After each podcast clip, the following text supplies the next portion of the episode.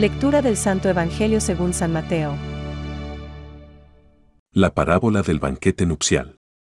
Jesús les habló otra vez en parábolas, diciendo, El reino de los cielos se parece a un rey que celebraba las bodas de su hijo. Envió entonces a sus servidores para avisar a los invitados, pero estos se negaron a ir.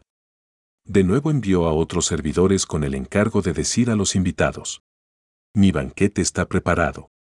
Ya han sido matados mis terneros y mis mejores animales, y todo está a punto. Vengan a las bodas. Pero ellos no tuvieron en cuenta la invitación, y se fueron, uno a su campo, otro a su negocio. Y los demás se apoderaron de los servidores, los maltrataron y los mataron. Al enterarse, el rey se indignó y envió a sus tropas para que acabaran con aquellos homicidas e incendiaran su ciudad. Luego dijo a sus servidores, El banquete nupcial está preparado, pero los invitados no eran dignos de él. Salgan a los cruces de los caminos e inviten a todos los que encuentren. Los servidores salieron a los caminos y reunieron a todos los que encontraron, buenos y malos, y la sala nupcial se llenó de convidados. Cuando el rey entró para ver a los comensales, encontró a un hombre que no tenía el traje de fiesta. Amigo, le dijo, ¿cómo has entrado aquí sin el traje de fiesta? El otro permaneció en silencio. Entonces el rey dijo a los guardias, Atenlo de pies y manos y arróllenlo afuera, a las tinieblas. Allí habrá llanto y rechinar de dientes. Porque muchos son llamados, pero pocos son elegidos. Es palabra de Dios. Te alabamos, Señor. Reflexión. Mi banquete está preparado, se han matado ya mis novillos y animales cebados, y todo está a punto. Venid a la boda. Hoy, la parábola evangélica nos habla del banquete del reino. Es una figura recurrente en la predicación de Jesús. Se trata de esa fiesta de bodas que sucederá al final de los tiempos y que será la unión de Jesús con su iglesia. Ella es la esposa de Cristo que camina en el mundo, pero que se unirá finalmente a su amado para siempre. Dios Padre ha preparado esa fiesta y quiere que todos los hombres asistan a ella. Por eso dice a todos los hombres, Venid a la boda. Mateo 22:4.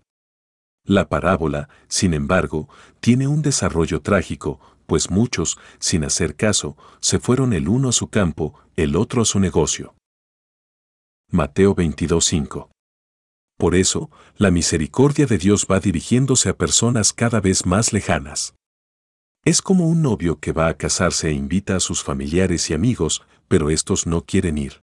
Llama después a conocidos y compañeros de trabajo y a vecinos, pero ponen excusas. Finalmente se dirige a cualquier persona que encuentra, porque tiene preparado un banquete y quiere que haya invitados a la mesa. Algo semejante ocurre con Dios. Pero, también, los distintos personajes que aparecen en la parábola pueden ser imagen de los estados de nuestra alma. Por la gracia bautismal somos amigos de Dios y coherederos con Cristo tenemos un lugar reservado en el banquete. Si olvidamos nuestra condición de hijos, Dios pasa a tratarnos como conocidos y sigue invitándonos. Si dejamos morir en nosotros la gracia, nos convertimos en gente del camino, transeúntes sin oficio ni beneficio en las cosas del reino. Pero Dios sigue llamando. La llamada llega en cualquier momento. Es por invitación.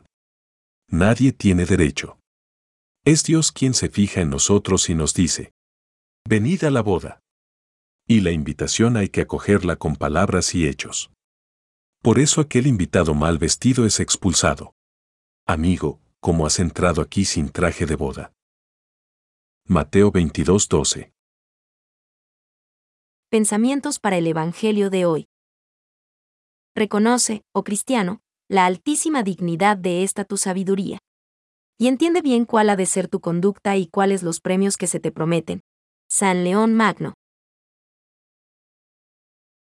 El cristiano es aquel que está invitado a una fiesta, a la alegría, a la alegría de ser salvado, a la alegría de ser redimido, a la alegría de participar de la vida con Jesús. Tú estás invitado a la fiesta. Francisco se entra en el pueblo de Dios por la fe y el bautismo. Todos los hombres están invitados al pueblo de Dios, a fin de que, en Cristo, los hombres constituyan una sola familia y un único pueblo de Dios. Concilio Vaticano II. Catecismo de la Iglesia Católica, número 804.